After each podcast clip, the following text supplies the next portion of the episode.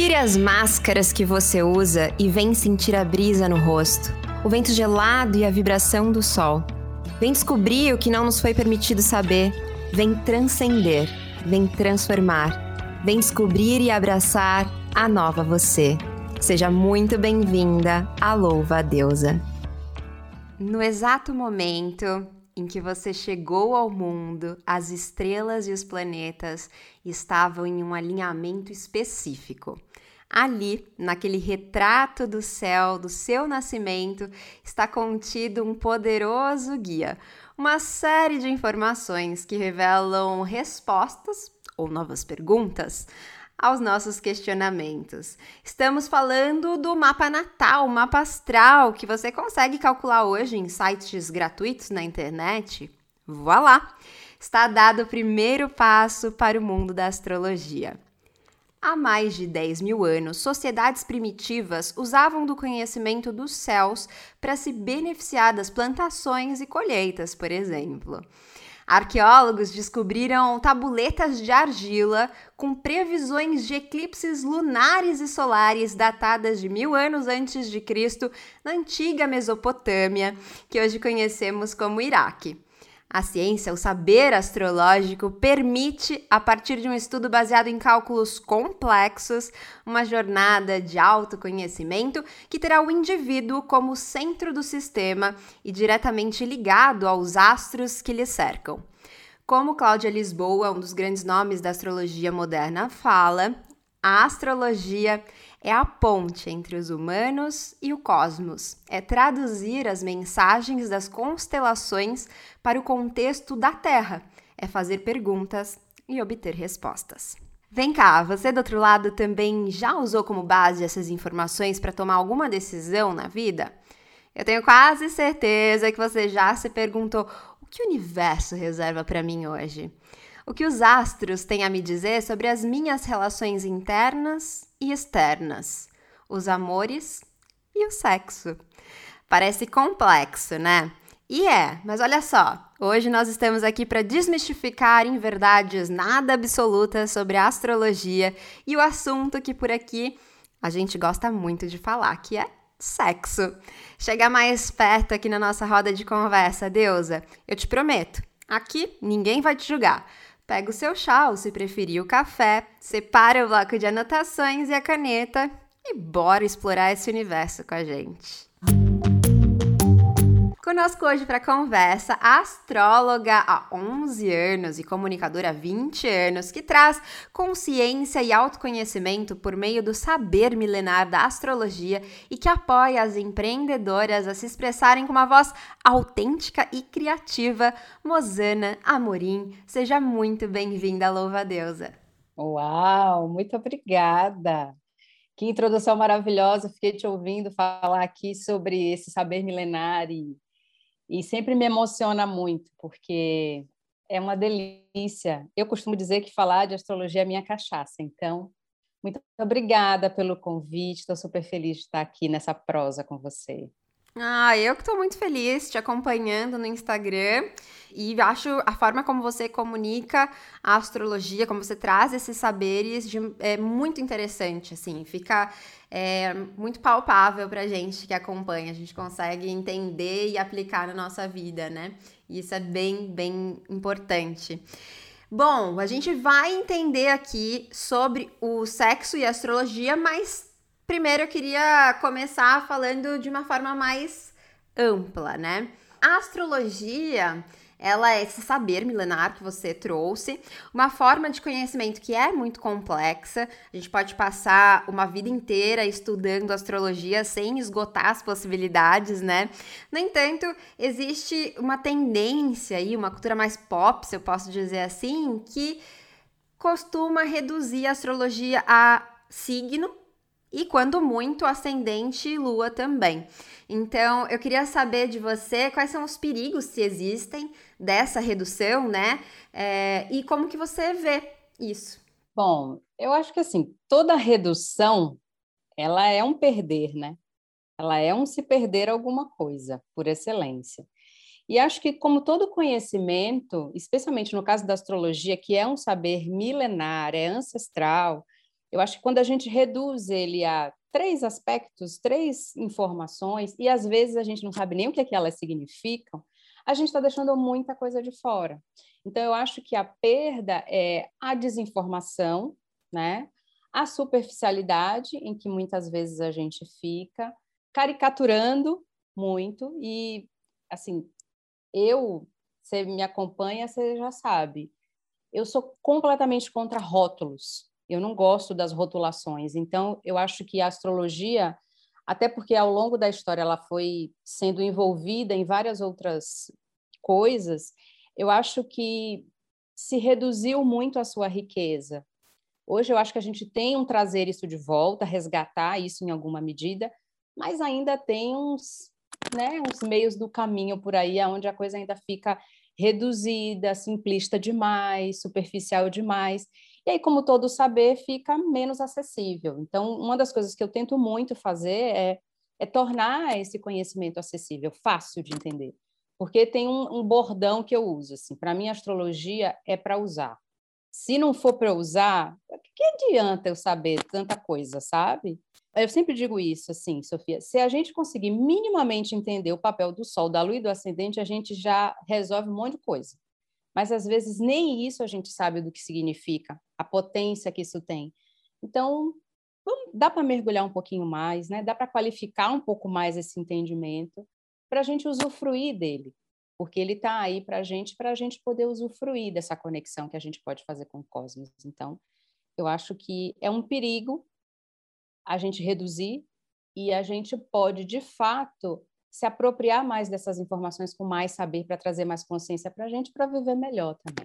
Perfeita, assim, né? Você disse eh, que seria legal se a gente já começasse sabendo o que, que representa, né, o signo, a lua, o ascendente, porque é isso, muitas vezes a gente coloca tudo num sucão, né, num shake, e aí você, ah, eu sei que a minha lua é, é tal, que meu ascendente é tal, que meu signo é tal, mas e aí, né? O que, que eu faço com essas informações todas? Então, é, é preciso fazer um mergulho um pouquinho mais profundo, né? Inclusive, é, você trouxe aí, né, que esse é um saber ancestral e existe um, uma parcela aí dos, de pensadores que falam é, nas redes, na TV e tal, que costumam dizer, reduzir a astrologia também a um pensamento mágico ou então, uh, eu vi o Karnal falando numa entrevista, inclusive, que a astrologia seria uma forma primitiva de psicologia. Como que a gente refuta essas ideias, né? Como que a gente explica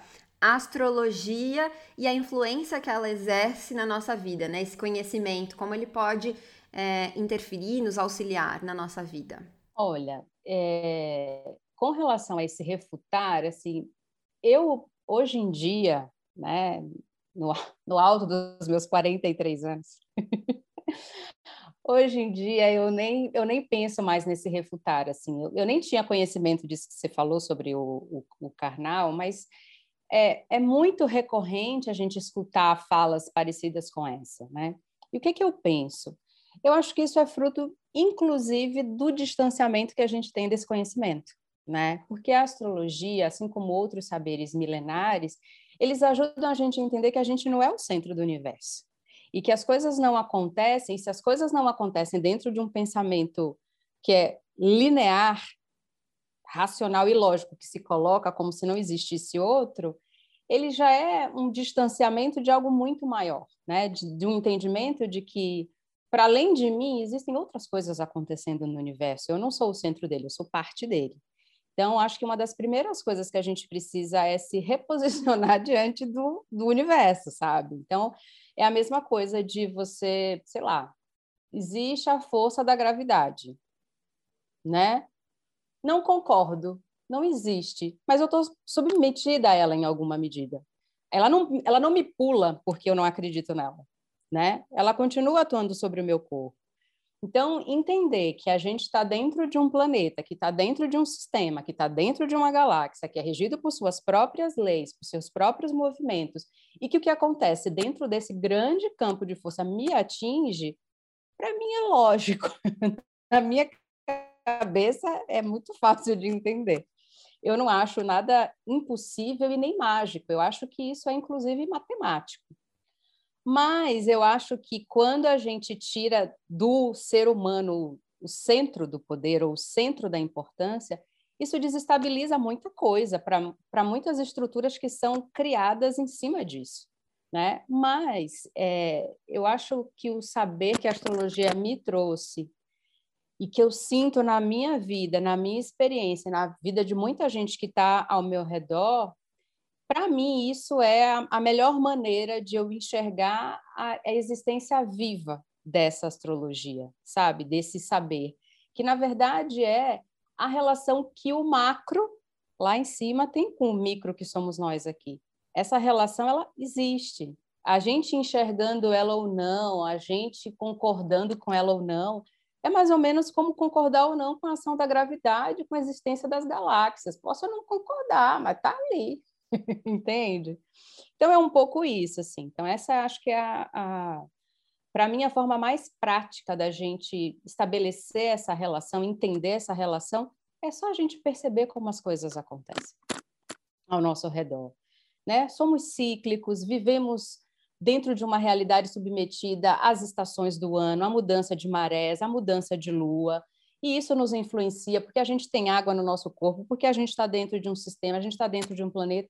Então, a gente perceber que a gente não é o centro, mas a gente é parceiro de tudo isso que está acontecendo, eu acho que é razo bastante razoável, sabe? Eu estava aqui pensando exatamente, concordando aqui mentalmente com você, assim, de que é muito mais lógico você olhar para o universo, é, ver todo. Não precisa nem sair da nossa galáxia, né? E ver a quantidade de, de, de elementos que existem ali e achar que eles não, não podem, de alguma maneira, exercer nenhuma influência na nossa vida, me parece realmente algo muito menos lógico do que compreender que estamos, somos parte desse sistema e que, portanto, todos nós nos influenciamos, inclusive, inclusive os astros têm uma influência até por serem é, muito maiores, muito maior também, né, é, sobre todos nós. Então, é, enfim, aproveitando, né, essa fala da psicologia, né, que eu trouxe dessa fala do Karnal, é, a gente pode trazer alguma conexão entre a astrologia e a psicologia? Existe alguma vertente da astrologia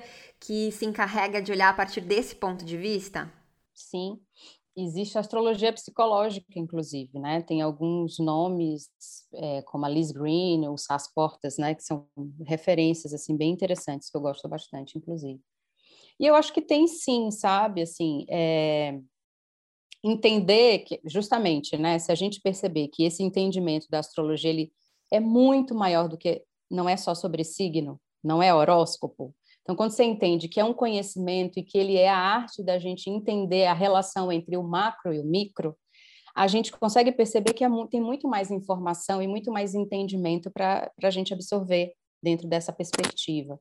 E quando a gente pega, por exemplo, os elementos água, fogo, terra e ar, quando a gente fala dos ritmos, dos fluxos da natureza, quando a gente fala dos arquétipos que representam cada um dos signos, é muito interessante quando a gente consegue perceber que, para além de uma definição superficial sobre quem é do signo de Ares, quem é do signo de Touro, etc., mas entender qual é a, a, a o comportamento, quais são as necessidades, qual é o perfil é, desse ser humano, dessa pessoa que tem esse arquétipo ali regendo a sua personalidade.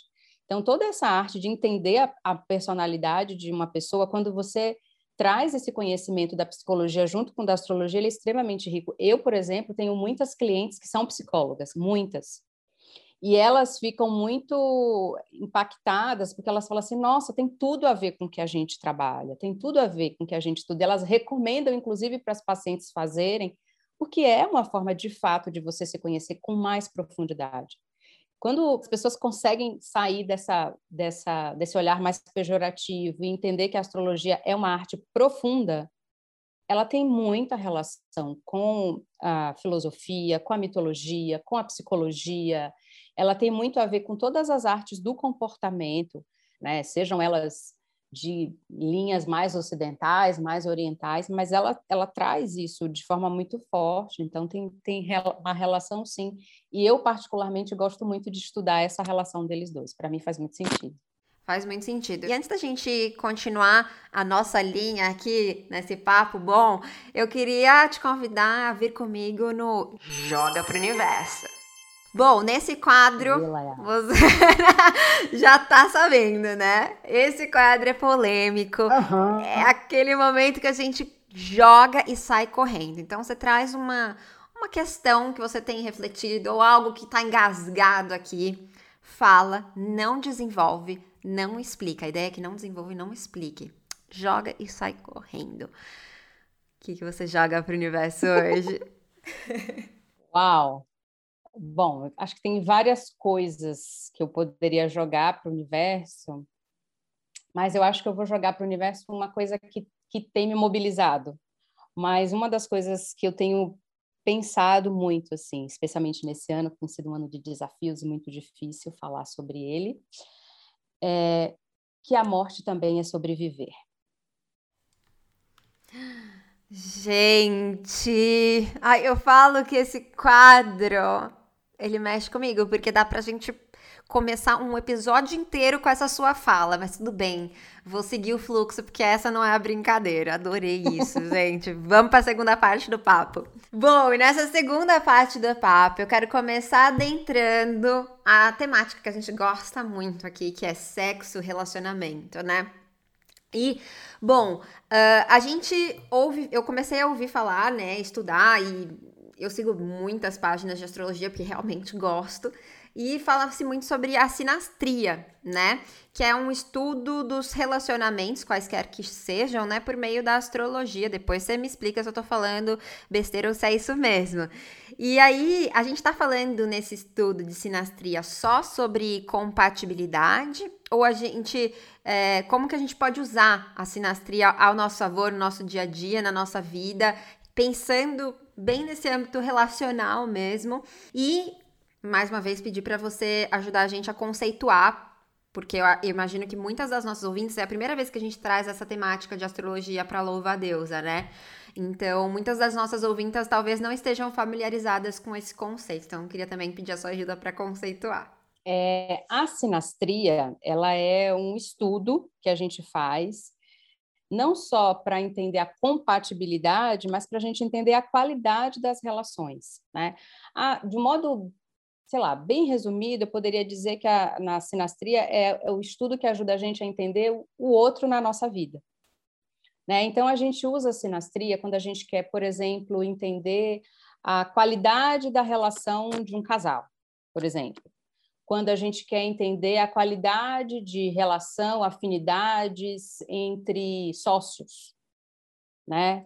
Então, ela não é exclusiva dos relacionamentos afetivos, ela é sobre relações. Então, como é que o outro entra na minha vida e como é que a gente estabelece vínculos juntos, como é que a gente se associa.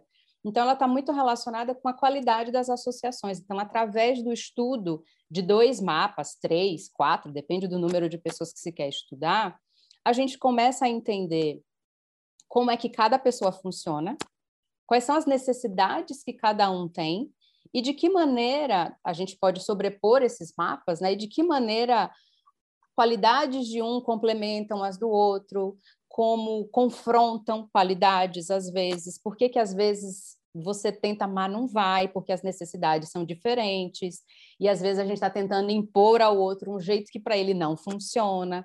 Então, isso ajuda a gente a entender como é que as pessoas funcionam em, em conjunto. Então, a sinastria ajuda a gente a, a, mapear as relações e a qualidade delas. Onde é que está o ponto fraco? Onde é que estão as forças dessa relação? Às vezes a gente percebe que existem muitos aspectos entre os dois mapas, e aí a tendência dos desafios é maior, mas é trabalhável. Né? Então, é, é um estudo muito interessante, complexo. Se fazer um mapa já é a sinastria mais, leva bastante tempo, mas é também uma ferramenta muito rica ela ajuda muito a esse entendimento acontecer, sabe? E assim, é recomendado, por exemplo, a gente fazer. Ah, vou começar uma relação.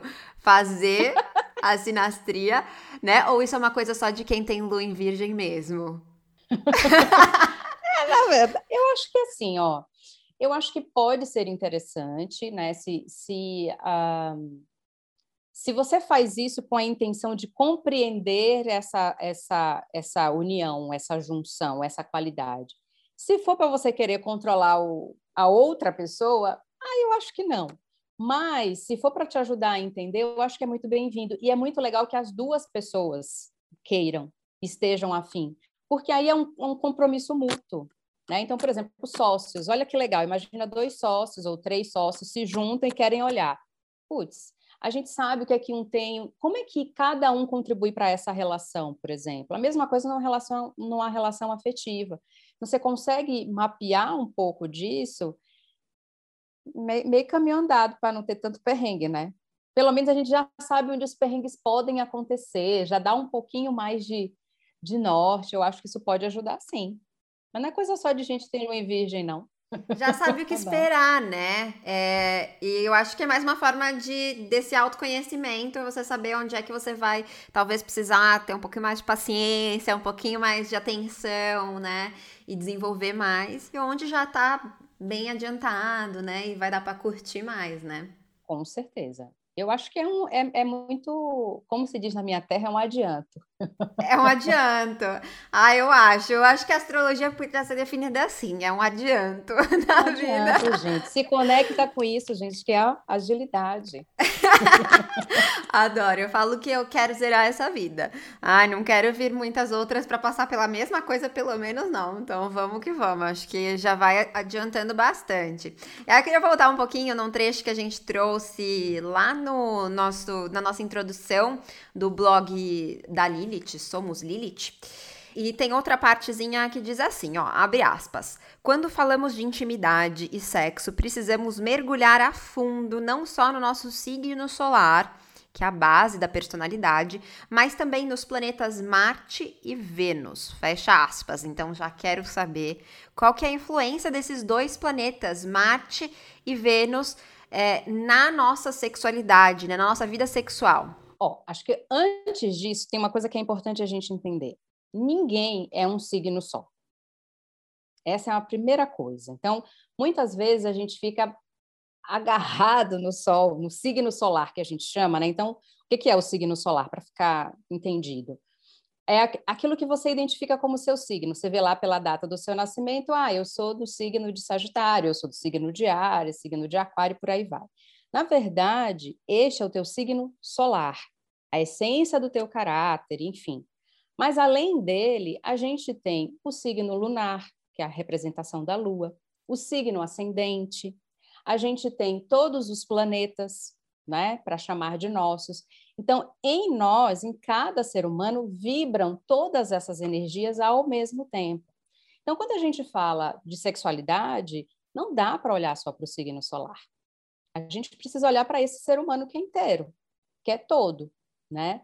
E aí a gente tem os planetas Marte, Vênus, muito atrelados à questão da sexualidade ou das relações, porque eles são, eles são elementos de atração esses planetas, eles são planetas que dão conta da, da atração magnética, digamos assim. Então, Marte, num mapa, por exemplo, ele, ele é o planeta Marte, ele é o planeta da força, do vigor, do instinto, da necessidade do ataque, do desafio, aquilo que eu quero, eu tomo para mim. Então, ele tem a ver com a energia, né? com, com o impulso sexual. E Vênus, ela é uma, um outro lado dessa energia, né? A gente está falando de princípios femininos e masculinos que estão em todos os corpos, importante sempre a gente lembre disso, né?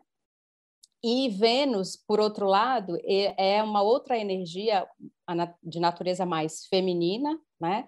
Que tem a ver com o afeto, com a energia de atração pela beleza, pela afinidade, pela química que se dá, né? Às vezes você não sabe porque você se sente atraída por um corpo, por uma pessoa. Então, Vênus também dá conta disso, assim, da afinidade que isso traz. Às vezes eu quero só o desejo, o impulso que vai lá, e outros eu me afeiçoo aquilo de alguma forma. Trago aquilo para perto, quero aquilo traz mais sentimento, mais carinho. Então essas duas energias, elas dão conta por isso que elas estão tão relacionadas com a, com, com a questão da sexualidade. Mas eu gosto de pensar que o nosso ser sexual ele está em todas está em tudo isso que a gente é Então, influencia a tua lua, influencia teu sol, influencia teu ascendente, tua Vênus, teu Marte e todos os outros vão influenciar, dependendo de como eles estejam posicionados e onde, eles vão definir ainda mais essas características, sabe? Então é super chave a gente entender a função de cada um dos planetas. É super chave compreender o que, é que eles representam e sair dessa ideia de que é só o Sol. Ah, e aí você vai ver se combina com alguém. Vamos ver se Ares combina com Virgem. Não, amor, é muito mais que isso, muito mais.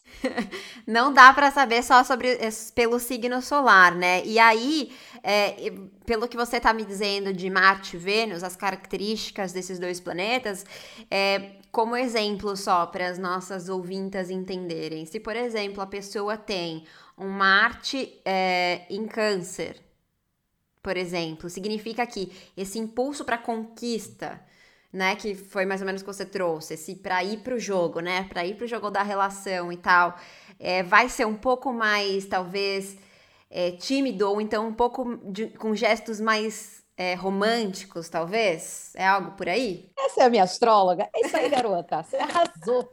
É exatamente Ai, isso. É assim que a gente entende. Por quê? Porque ninguém é igual.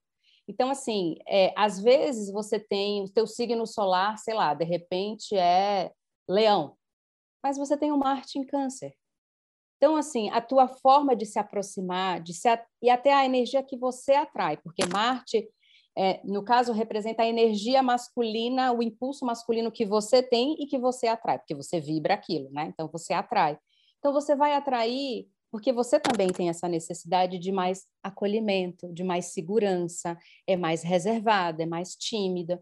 Então, você pode ser né, uma leonina maravilhosa, mas no relacionamento ali, você é mais reservada. E aí, se você se, se prende só à definição de leão, você fala assim: nossa, mas eu não sou assim. E é isso que ajuda a gente a entender que, embora a gente tenha um signo solar, às vezes em relacionamento as nossas necessidades são diferentes. Eu, no meu caso, posso dar meu exemplo.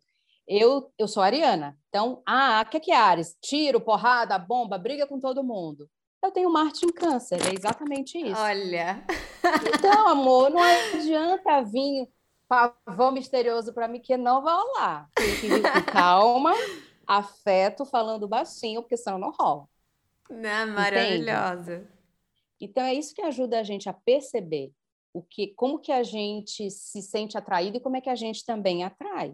A mesma coisa a sua Vênus, que é o teu feminino, que é a tua energia feminina. Como é que ela se coloca?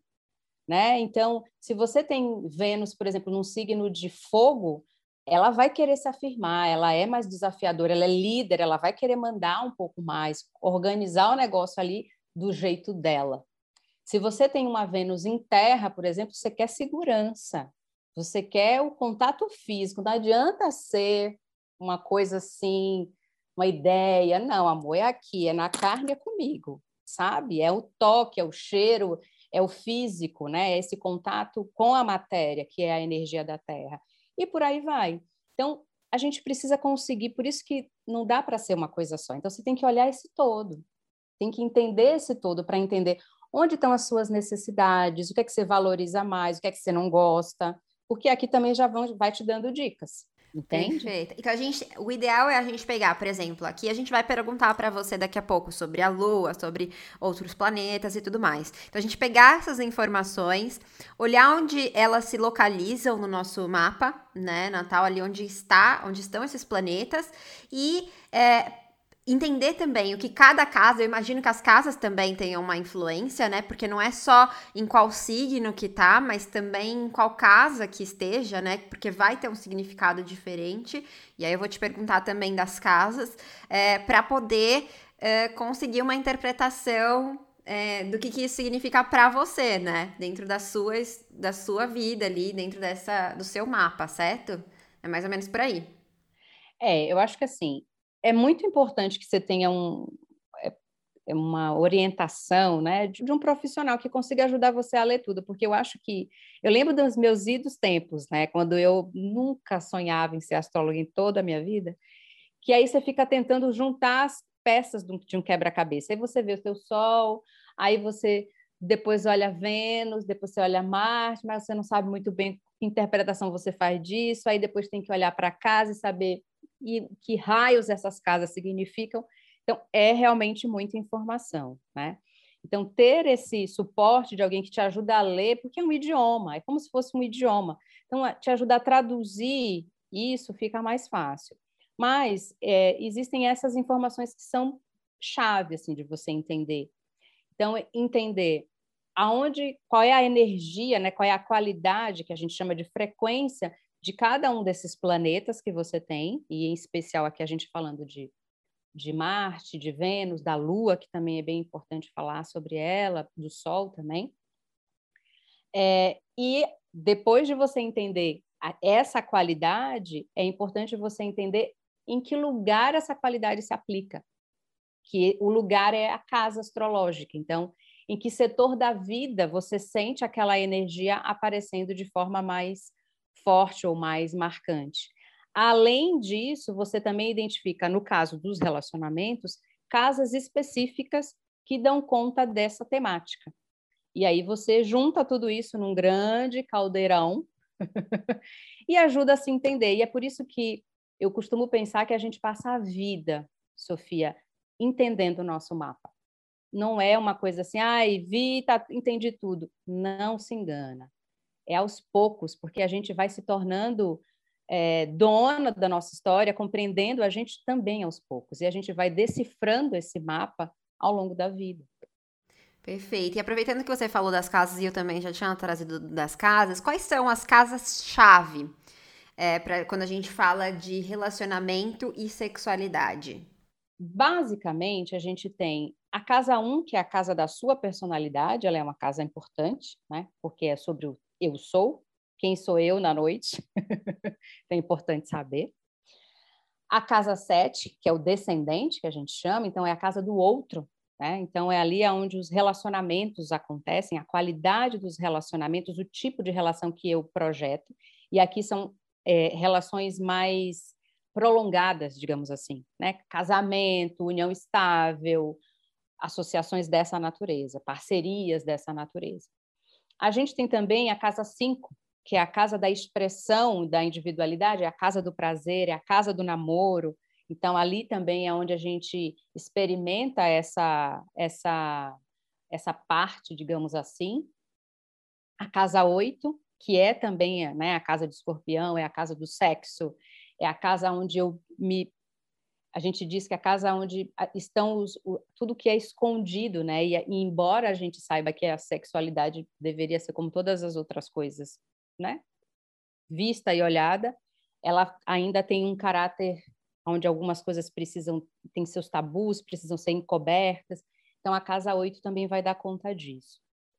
De um modo geral, a gente pode fazer uma leitura de todo o mapa só olhando para essa questão. Então, em todas elas, a gente vai encontrar informações, mas de um modo mais é, do conhecimento mais geral, essas casas elas dão bastante conta, assim, das nossas relações e da sexualidade também. Maravilha, é bom a gente já sabendo das casas, porque as próximas perguntas você já vai localizando aí no seu mapa, é, ouvinta. Então já vai olhando aí também para começar, né? Lembrando que é isso, é um pontapé inicial, mas como a Mozana falou, a gente tem uma vida inteira uh, para aprender sobre isso, né? E aí eu queria te perguntar sobre a Lilith, que eu vejo que tá assim super em alta, pelo menos na, no meu círculo de é, de insta instagramístico, né? Aquele mundo do Instagram que eu ando seguindo, todo mundo falando sobre a Lilith. E ela fala, de fato, sobre desejos e sexualidade, né? Me conta um pouquinho sobre ela. Na verdade, é, ali eu gosto de pensar na Lilith. A Lilith, ela não é um consenso, né? Até porque dentro da astrologia tradicional, se a gente pensar, né, que ela foi desenvolvida tantos anos atrás, dentro de uma sociedade patriarcal e cheia de preconceitos, né? Importante que a gente diga. A Lilith ela representa, é... eu gosto de pensar que ela representa a mulher selvagem, aquela que não é dominada, aquela que é libertária. E essa criatura, dentro de uma sociedade opressora, não tem muito espaço, não é? Não tem. Então, ela ficou renegada. Né? Astronomicamente, a gente não tem um planeta chamado Lilith. Ela é um ponto né, que está muito relacionado com o, o, o, ponto mais distante que a órbita da Lua tem, então ela é considerada como o ápice, o apogeu né, lunar, mas ela é o ponto que está mais distante da Terra, como se fosse o lugar onde ela tivesse exilada, digamos assim. Então ela tem uma relação com a Lua. E aí essa relação da Lilith, ela fala muito sobre esse feminino selvagem que precisou se esconder, que de alguma forma está dentro da gente, dentro de um mapa, a gente identifica a Lilith como uma força sua, é, que de alguma forma fica, como é que eu posso dizer, exilada, está é, me fugindo a palavra, mas é a relação que a gente tem com o nosso feminino que não está desenvolvida, que não está trabalhada, não porque a gente não queira, mas por conta de todos os preconceitos. Então, ela é uma potência, é um lugar onde você é, pode se nutrir enormemente dessa força e se transformar e se libertar. Então, ela pode estar, tá, ela está relacionada com a sexualidade, sim, e ela também está relacionada com a sua relação, de um modo geral, com a sua energia feminina, entende? Então, ela tem essa, essa dupla, esse, esse duplo entendimento. Então, o lugar onde ela está, a casa onde ela está, fala de uma força tua ancestral que provavelmente está ali, que se você conseguir utilizar ela, conseguir libertar, ela vai te trazer mais inteireza, você fica mais inteira. É um pouco isso, sabe? Que linda! Nossa, virou já o meu ponto favorito, assim. Eu, eu, eu gosto muito da Lilith, né? De um modo geral, assim, é, identifico muito e gosto muito. Então, agora ouvindo a sua explicação, já virou um ponto, assim, que eu vou, terminando a nossa conversa, rever no meu mapa, porque é muito interessante. E você falou também sobre a lua, né? Já aqui dizendo que é um ponto muito importante nessa nossa temática, né? Como que funciona? Porque assim, eu ouço dizer que a lua, é, né, nas fases dela específicas, ela tem essa influência, né? Então, por exemplo, quando a lua tá cheia, é, disse que é, a gente tem uma libido maior, ou então que a gente tem mais uma chance maior de engravidar, né? Eu já ouvi isso algumas vezes e eu mesma tento fazer essa observação em mim, né? Olho para mim, olho para a lua, todo, tenho o hábito de todas as noites sair e olhar para a lua e para as estrelas. É, eu nunca sei qual que, lua que tá antes de olhar para a lua, né? Eu olho para ela e vou acompanhando assim. E percebendo como eu tô, e eu sinto de fato que ela influencia bastante na questão da minha libido é, e na questão também de como eu me relaciono. Conta pra gente como que funciona. Vamos lá. Tem várias coisas. Esse, a lua é um assunto que dá, minha filha, vários programas, mas vamos lá. Bom, primeira coisa, a lua, ela na astrologia, ela é um luminar, né, chamado de luminar. Ela é um luminar tão antigo quanto o Sol, e a Lua, ela, ela dá conta dos nossos é, instintos emocionais. Enquanto que a Vênus é sobre sentimento, a Lua é instinto. Então, ela é muito importante. Que instinto é esse? A Lua, psicologicamente falando dessa relação, né, que a gente estava falando lá atrás, ela representa a nossa necessidade emocional primitiva. Para quem acredita em outras vidas, coisas que eu trago lá de trás, necessidades emocionais, eu preciso disso para me sentir nutrida, viva, ela também está relacionada com a nossa mãe. Então, a relação que eu estabeleço com a mãe é a minha, primeira relação de afeto na vida, seja ela de que qualidade for, estou fazendo juízo de valor. Então, ela dá conta de uma necessidade que eu trago lá de trás. Então, quando eu vou me relacionar, naturalmente eu trago à tona essa minha necessidade. Então, primeira coisa, pensar na lua para pensar o que é que eu preciso emocionalmente. Então, se você tem uma lua num signo de terra, você precisa de segurança. Você precisa se sentir com, com um chão embaixo dos seus pés. Se você tem uma lua em fogo, você precisa de paixão, precisa de emoção, o negócio não pode ser morno. Se você tem uma lua na água, você precisa de sentimento. Você precisa de acolhimento, aconchego. Se você tem uma lua no ar, você precisa de relação, de troca, de ideia. Então, entender isso ajuda você a entender como é que você se coloca em relacionamento. Isso é uma coisa. Essa relação com as fases lunares, eu acho que ela é muito estratégica para tudo. E aí existem duas coisas. Existe a relação que a gente estabelece com a lua, do jeito que ela está, e dentro dos saberes femininos tem a relação que a gente tem com o ciclo lunar do próprio corpo, do qual eu não entendo muito. Muita gente fala, vamos fazer uma roda de mulher. Fala, gente, eu não tenho competência para isso. Muita calma, eu entendo de astrologia. Mas eu tenho estudado mais, porque né, tem sido, para mim, para o meu processo muito forte, olhar para isso. Então, o que, é que eu vejo? Que é, essa relação entre os ciclos lunares, as fases lunares e o nosso corpo e o nosso emocional é muito grande, essa influência. A lua cheia, por exemplo, é o período onde a gente, onde tudo na natureza, e a gente como parte dela não é diferente, tudo está no ápice. Então, a nossa energia está no ápice, a circulação de sangue no corpo está no ápice. Então, é um momento onde, naturalmente, né, teoricamente, nós vamos sentir mais desejo, mais libido, mais vontade, mais atração, né? A gente está pulsando essa energia, é, é da natureza. A gente está exalando, está transbordando isso. Mas, às vezes, a relação individual do ciclo da pessoa não é a mesma relação. Então, eu vou dar um exemplo. Tem gente que se sente muito desenergizada numa lua minguante. Né? Eu nasci numa lua minguante, então na lua minguante eu sou mega agitada e produtiva. Por exemplo. Já na lua nova, eu entro naquela fase extremamente silenciosa, lenta. Eu vou assim desamassando. a lua nova, por exemplo, é uma lua que está muito atrelada com a fecundidade, porque ela é a lua da semente, é a lua da gestação. Então, ela pode estar relacionada com isso. Então, para cada fase lunar, tem um exercício que a gente faz, né, da nossa sexualidade. O que, que você vai exigir de você numa lua nova? É a mesma performance, o mesmo uh que você está na lua cheia? Talvez não. E na lua minguante, relaxa, tá tudo certo. Então, eu acho que entender isso ajuda a gente a viver melhor essa ciclicidade que é nossa e se apropriar de um poder, porque a lua ela é muito poderosa. E eu acho que aí tem uma coisa que a gente começou falando lá da questão, né, da do olhar pejorativo que se tem para astrologia, porque a astrologia ela não se deixa agarrar. Ela está além. Ela tem o desconhecido, que eu chamo de sagrado, tem um sagrado que a gente não consegue explicar com a nossa mente linear, lógica, racional. Ela extrapola. E eu acho que a lua ela dá conta muito disso desse sagrado, desse oculto, dessa fase que não, dessa face que não se deixa pegar totalmente, mas a gente sente. Por isso que a lua fala sobre nosso instinto, sobre aquilo que me arrepia a pele, sobre, sabe, sobre as sensações que eu tenho.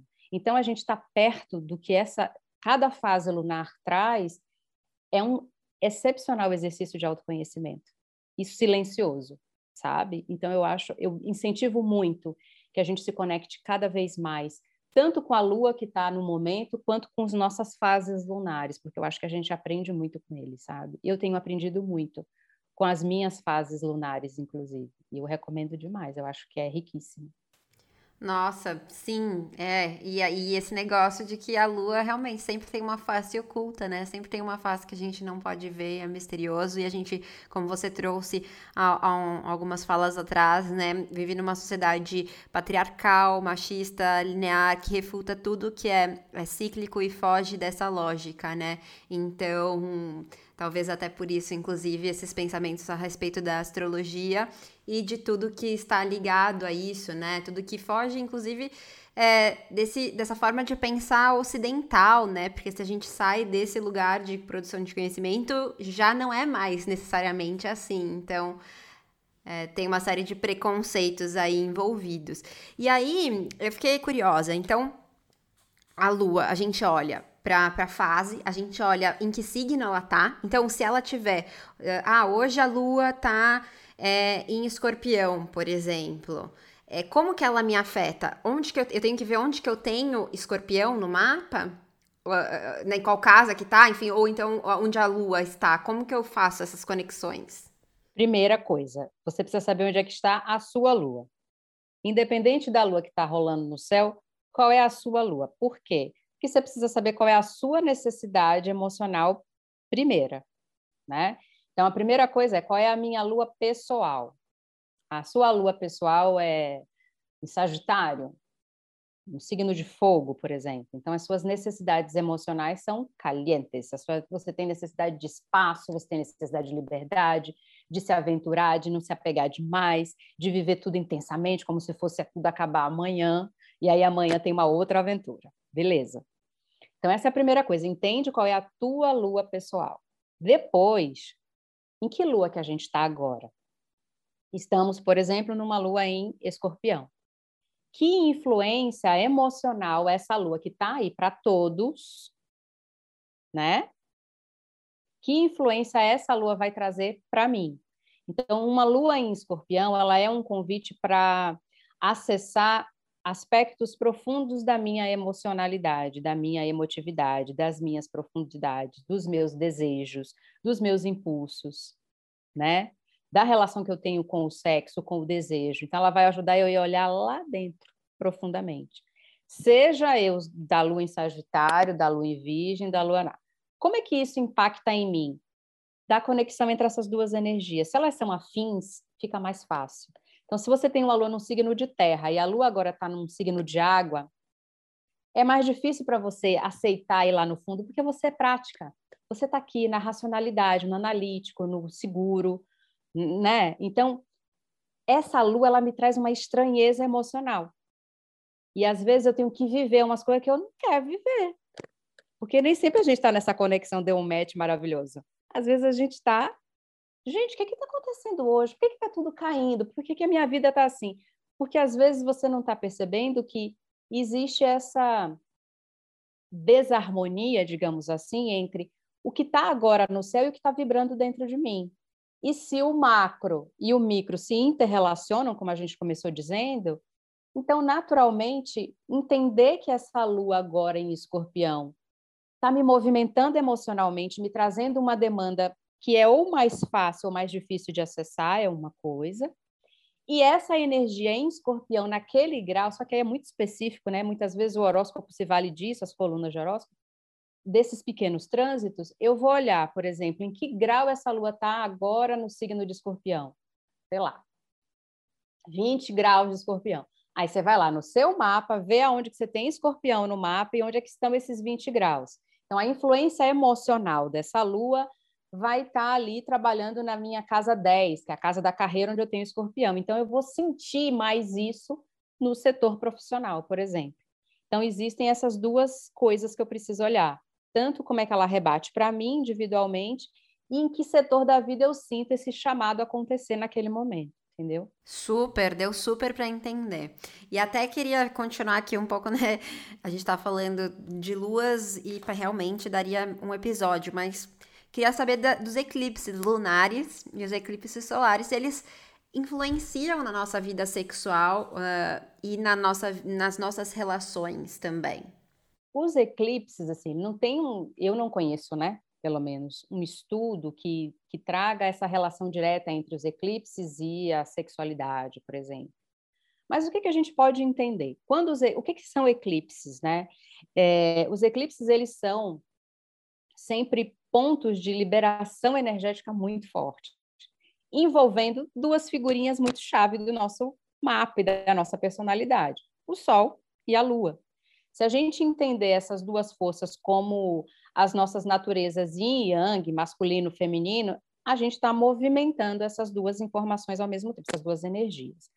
Por exemplo, se a gente tem uma eclipse lunar, o eclipse lunar sempre acontece na lua cheia, que é essa lua que a gente falou que a gente está, uou, bombando de energia. Só que quando essa lua está eclipsada, é como se essa energia não fosse a energia que eu posso acessar mais.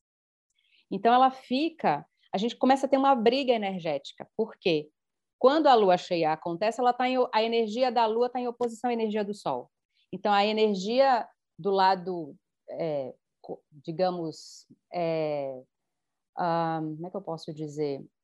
O lado mais racional, o lado mais prático ou mais realista, digamos assim, ele está brigando com as minhas emoções. Né? E como o eclipse ele é um liberador de energia, ele é um ponto-chave, a gente diz que eles são pontos de definição, tem alguma coisa que eu preciso soltar e outra que eu preciso direcionar. Então, nessa hora, a gente tem um desgaste energético grande, né? Porque essa lua está ali na maior força e não necessariamente é onde as coisas acontecem a contento. Então, às vezes, é um momento de mais reserva e não de dispêndio de energia, entende? É um momento de mais observação, de liberação, mas tudo também vai depender em que signos essas luas estão, eh, essa lua, lunação está acontecendo, né? essa lua cheia está acontecendo, em que signo que ela está, e aí eu vou entender se ela vai mexer, sei lá, talvez mais ou menos com a minha sexualidade. Mas, de alguma forma, a gente tem um cabo energético de guerra esticado e alguma coisa precisa soltar. E, normalmente, é o lado do passado, que a lua está relacionada, que eu preciso deixar ir embora. Apontar para o que eu quero, de fato, mudar, criar, enfim, liberar. Já no eclipse solar, a gente tem as duas energias no mesmo signo, elas estão em conjunção. Mas aí eu tenho o Sol eclipsado e a Lua está mais livre. É uma Lua nova, ela é uma Lua que está mais, é, ela está começando, então ela abre caminho. Eu gosto sempre de dizer isso. É uma Lua que abre caminho. Então é onde eu vou mergulhar no inconsciente, nas minhas necessidades emocionais. Eu vou cuidar desse feminino, vou cuidar dessa energia, vou cuidar desse desejo para ver dele o que é que ainda é verdadeiro, meu, eu quero, e o que é que eu não preciso mais, o que é que eu posso me desvencilhar, né? Então a gente tem uma energia que é mais que nos coloca num aspecto de mais tensão energética e tem uma que favorece um pouco mais, mas a gente precisa cuidar. Os eclipses são energias que a gente precisa cuidar, mas elas são formas muito poderosas da gente acessar a nossa força íntima também. Então, eu acho que não tem uma receita, né?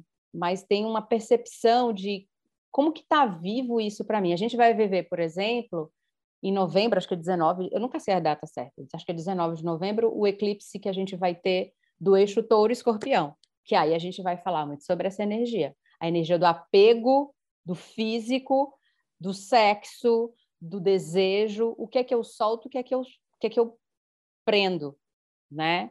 Então a gente vai ter essa, esse vai ser o único né, né, é, desse ano, o único que foge ao tema dos eclipses desse ano, que são do eixo Sagitário Gêmeos, inclusive. Captei a mensagem aqui. Você falou novembro.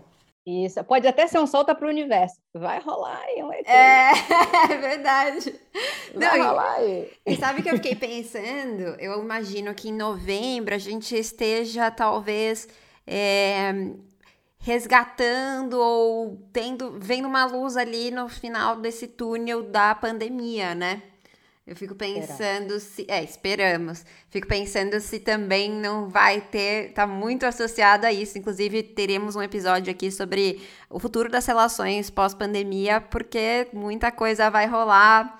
Muita gente a fim de abrir relacionamento também. Pensei aí nessa, nessa sua fala. Já Tô fazendo as ligações aqui com as temáticas que a gente está abordando nessa temporada.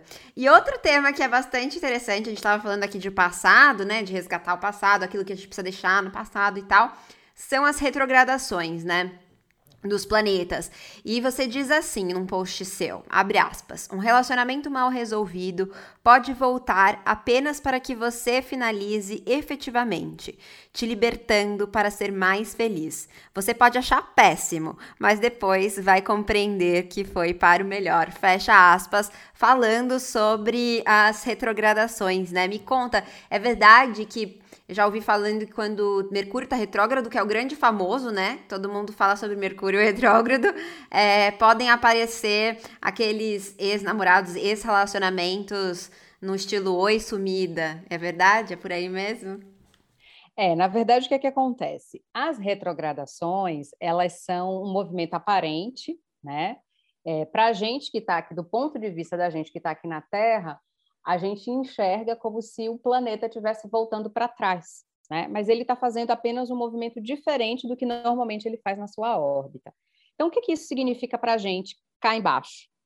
Se algum movimento está acontecendo diferente do lugar, deslocado do de sempre, tem alguma coisa que mexe em nós aqui, já que o que vibra em cima vibra embaixo, de acordo com as leis herméticas aí milenares. Então, o que, que a gente entende com as retrogradações? Eu gosto sempre de falar dos planetas retrógrados, porque existem pânicos com relação aos planetas retrógrados, né? E eu, como colho no meu mapa seis planetas retrógrados, eu estou bem tranquila para falar deles. O que, é que eu aprendi na prática né, com os planetas retrógrados? Que eles estão a serviço de alguma coisa importante. O que está acontecendo no céu não é para ferrar ninguém.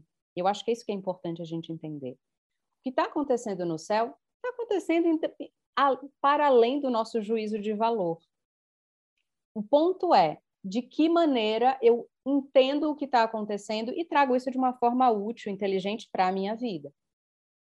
Então, quando os planetas estão é, se movimentando dessa forma irregular ou atípica, eles têm um convite para a gente.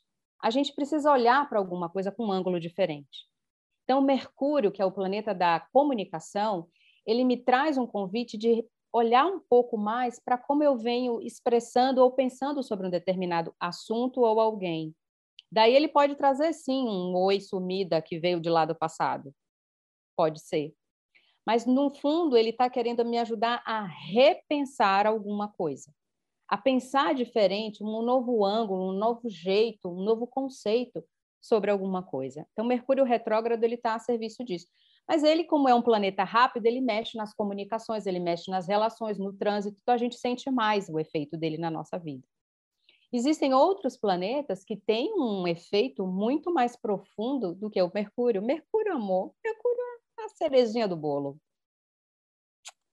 Preocupa com Mercúrio, não. Quais são os planetas? Né? Agora, por exemplo, a gente está com quatro, quatro planetas retrógrados no céu. E são planetas que a gente chama de geracionais. Então, a gente tem Saturno, que por si só já é uma dificuldade, ele, ele retrógrado ainda fica um pouco mais. Júpiter, Plutão. Estou vivendo o retorno aqui. Não é? do Saturninho maravilhoso. Depois vou te contar uma dica sobre viver bem o retorno de Saturno. Então, olha só. Então, esses planetas retrógrados, eles estão trazendo para a gente alguns temas que precisam ser revisados na nossa vida, que tão, precisam ser passados a limpo. Porque se deixar nessa nossa mentalidade que é linear, nessa sociedade que vai a toque de caixa, a gente não para, a gente não reflete, a gente não volta atrás, a gente não ressignifica e aí a gente passa por cima da gente e da vida. Então, quando um planeta está retrógrado no céu, ele está te dando um convite. Rever, repensa, olha de novo. E como o universo é sábio, o que, que ele faz? Já sabendo que você vai rapidamente querer agilizar esse rolê, deixa as coisas em stand-by, então elas demoram mais. E aí traz aqueles redivivos, você não sabe onde estava aquela pessoa, do nada ela reaparece na sua vida aquela pessoa que você não falava há anos volta, né? Que você não via há um tempão reaparece. Então isso acontece nas suas relações, muitas vezes é para isso. Às vezes a pessoa volta para você se perdoar, para você se curar, ou para você, sei lá, perceber que você amadureceu e que agora tudo bem levar à frente essa relação. Ela te dá escolha, mas é não é uma escolha sem pensar sobre isso sem sentir de novo, sem acessar isso, entende? Então tem um trabalho que é nosso. E como esses planetas são lentos, eles dão uma temporada de desaceleração. Para nós que vivemos numa sociedade acelerada, que quer tudo para ontem, para a gente é sempre difícil, porque é um freio de mão puxado.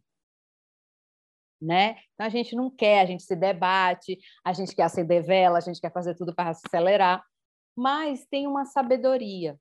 E eu acho que essa é a sabedoria que a gente pode acessar, entende? Então, é, eu gosto sempre de trazer essa imagem. Quando você tem o planeta direto, imagina que você está numa estrada, numa via, que ela está maravilhosa, você está a 150 por hora, felizona lá, uau, arrasando. Você não consegue nem enxergar direito o que está do teu lado. Quando você está na fase retrógrada, imagina que você está naquela via esburacada, engarrafada, e, cara, você não vai conseguir acelerar mas você vai conseguir olhar melhor o que está ao teu redor. Você vai conseguir olhar melhor quem está ao seu lado, em que qualidade aquilo está acontecendo, porque você tem mais tempo necessariamente para olhar para algumas coisas. Você pode ficar irritada, pode ficar puta da vida, não querer saber mais aquilo, mas você pode acessar aquilo e falar, cara, qual é o aprendizado que tem aqui para mim? Qual é o amadurecimento que isso está me trazendo, entende? Então, os planetas retrógrados, eles podem trazer o ex de volta, mas o que que esse ex está representando para mim agora? Nesse momento que eu estou agora? Qual é o, o convite que ele me traz, sabe? É meio isso, assim, que a gente pode acessar. Menina, não tem um Mercúrio retrógrado que eu não volte a conversar com algum ex, assim. Ou ele surge, e nesse último, fui eu mesma que surgi na vida dos meus ex. Tá então, eu fui a que mandou um oi sumido para resolver várias coisas e olha, resolvi. Foi super importante parar, olhar para trás, para andar para frente. É isso que a gente vai fazer agora. Vamos transcender e transformar. Chegou a hora da gente partir para os encaminhamentos. Olha, essa conversa realmente renderia, acho que uns três episódios, né? Depois vou convidar a Mozana para voltar aqui muitas vezes, porque quero falar mais sobre isso. Agora que a gente já tem uma boa base, dá para a gente fazer uns recortes é, mais específicos, né? Queria pedir para você nos ajudar a nos guiar por essa, por esse universo, para aquelas nossas ouvintas que estejam de repente começando agora olharam, né, ouviram o nosso episódio, pegaram todas essas informações, como elas começam a entender, né? Lógico que a gente sabe que uma profissional uh, vai trazer as informações, né? Vai traduzir, vai explicar de uma forma muito maravilhosa. Eu faço, eu já fiz meu mapa natal várias vezes, né? Meu mapa astral várias vezes e todo ano eu também passo para ver como é que vai ser meu ano, quais os pontos de atenção. Então, assim, eu, eu sempre é, Conheço várias profissionais também, então eu sempre procuro uma profissional porque eu acho que, mesmo que eu goste de olhar, vai eh, trazer uma visão que eu não consigo ver, até porque eu não tenho esse conhecimento, não dedico, não me dedico a esse estudo. Mas para aquelas nossas ouvintas que, mesmo que também, assim como eu, passem com profissionais, mas queiram por si só olhar e começar a aprender a investigar o seu próprio mapa, qual dica que você passa para elas assim? Por onde elas começam? Primeiríssima palavra de ordem: jamais, em nenhuma hipótese, engavete seu mapa. Ok, senhora? Jamais. Mapa é ferramenta de estudo, é para estar tá na sua mesa, te ajudando a enxergar mais de você. Então, acho que essa é a primeira coisa. Você já fez o mapa, já conhece, se apropria dele. Né? Porque assim, às vezes eu faço o mapa de uma pessoa, ou vou fazer um mapa que ela já fez. Ah, já fiz. Eu falo, aham, então vamos lá. Aí começa. Ah, a lua tal. O que, é que você sabe sobre essa lua? Eu não lembro. O que, é que você sabe sobre. Eu não lembro. Então, assim, a primeira coisa é se apropriar do básico, de entender esses elementos que a gente está falando aqui. O que, é que a tua lua fala sobre você? O que é que o teu sol fala sobre você? O que é que teu ascendente fala sobre você? Esse triângulo de forças é chave. É o teu ontem, o teu hoje, o teu amanhã. É um triângulo de forças, é um tripé. Então, vá, entende isso. Então, acho que uma das coisas é pegar esse mapa e fazer dele um companheiro, para você ir se entendendo. Não é para se aprisionar no mapa, porque às vezes tem, né, a freak do mapa, calma, não precisa chegar nisso, mas é, de tempos em tempos, dá uma olhadinha nele, olha para você e olha para ele, o que é que mudou, qual é a tua percepção nova sobre você mesma a partir daquilo ali, porque vai mudando fatalmente. Então, essa é uma coisa.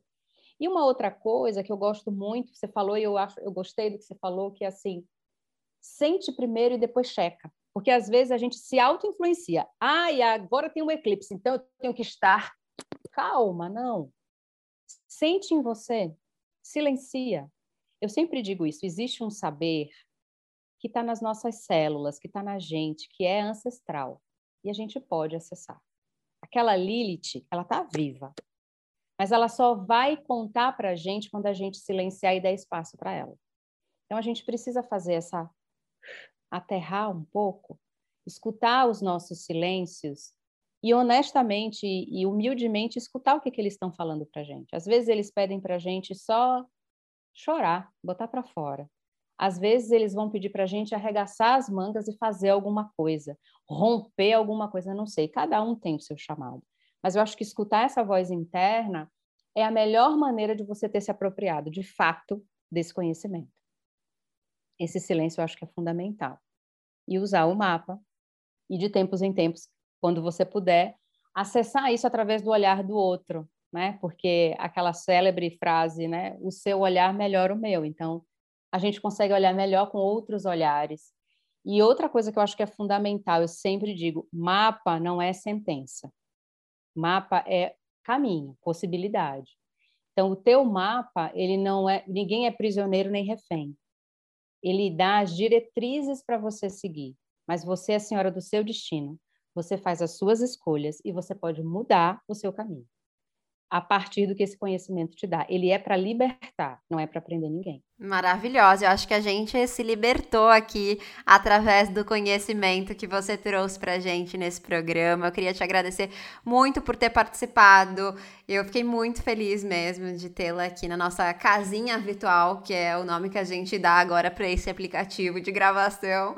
E quero te convidar, as portas estão abertas, o café é passadinho para sempre que você quiser voltar Fica à vontade. Muito obrigada. Aproveita e deixa também a sua arroba, como que as nossas ouvintas te encontram, porque elas precisam ter acesso a esse conteúdo. Ah, eu estou muito feliz, eu adorei esse papo. Eu fico muito feliz, eu adoro falar sobre isso. Eu acho que é, acho que é o meu ofício. Acho que eu vim fazer isso, falar sobre astrologia e ajudar as pessoas a se conhecerem a partir desse conhecimento que não é meu, que está por aí e que o mínimo que eu conseguir levar para as pessoas me deixa muito honrada. As pessoas que quiserem conhecer mais do que eu penso, dos atendimentos, de como elas podem acessar a astrologia de uma forma fácil, descomplicada, né? acessível para a nossa vida comum, pode me encontrar no arroba bem.leve.leve, o bem leve leve, que é esse espaço que eu sempre digo, é um espaço cheirosinho, aconchegante, e é só puxar a cadeira e se sentir em casa, onde a gente fala de astrologia, de autoconhecimento, de consciência e de liberdade também, que eu acho que todas nós precisamos e podemos exercitar. Maravilhosa, olha, eu tô bem leve, leve aqui, viu? Linda. Hoje a gente não fez um mergulho, mas sim uma viagem espacial daquelas. Eu espero que a nossa conversa de hoje tenha ampliado os seus horizontes de possibilidades, ouvinta. E olha só, eu te desejo que você esteja cada vez mais próxima de si mesma, através das ferramentas que mais fizerem pulsar o seu coração. Que o universo te reserve aventuras multidimensionais. Viva o meu, o seu, o nosso prazer. E até a próxima!